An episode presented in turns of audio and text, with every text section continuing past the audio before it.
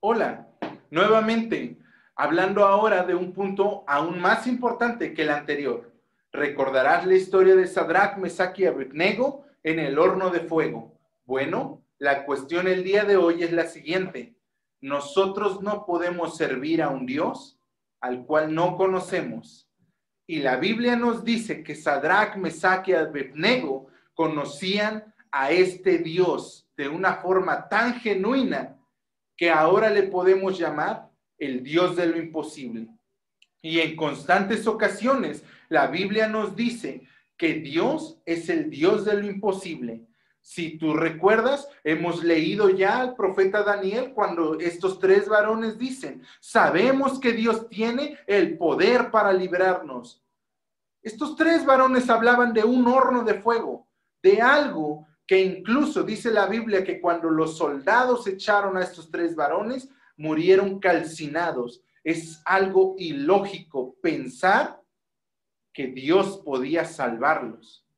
Pero ellos tenían esa certeza y esa convicción de decir, sabemos que Dios es el Dios de lo imposible y que Dios nos puede librar. Y aun si no lo hiciera, jamás lo dejaremos, no lo abandonaremos, seguiremos confiando en Él porque ellos conocían a ese Dios que partió el mar en dos, que hizo retroceder al río Jordán, que detuvo la tierra para que no pasara el tiempo, a ese Dios que hizo brotar agua de la tierra, de, una roca que, que de día los cubría con una nube y de noche los cubría con una muralla de fuego para que no tuviesen frío, a este Dios de lo imposible que hizo muchos milagros y que sigue haciendo milagros es al que nosotros debemos de conocer.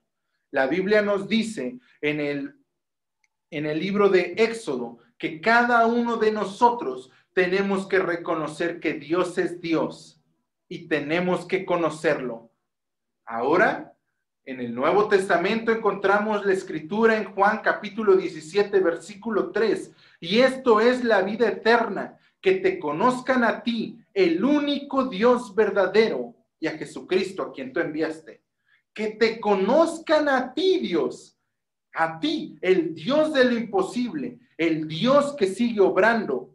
Y vaya, el mayor milagro es levantarnos cada día, que Dios es quien nos susurra al oído, levántate, que Dios es quien nos dice, vamos, lávate los dientes. ¿Acaso creías que eres tú? No, es Dios ah, obrando, es Dios hablando a nuestro ser. Así que yo te invito el día de hoy a que juntos conozcamos a este Dios de lo imposible, a que juntos confiemos en este Dios de lo imposible. No es solamente decir, yo tengo fe en Él, sino es defender esa fe, esa certeza de que realmente estamos haciendo lo correcto. Yo te invito a que juntos sigamos conociendo de Dios a través de la Biblia.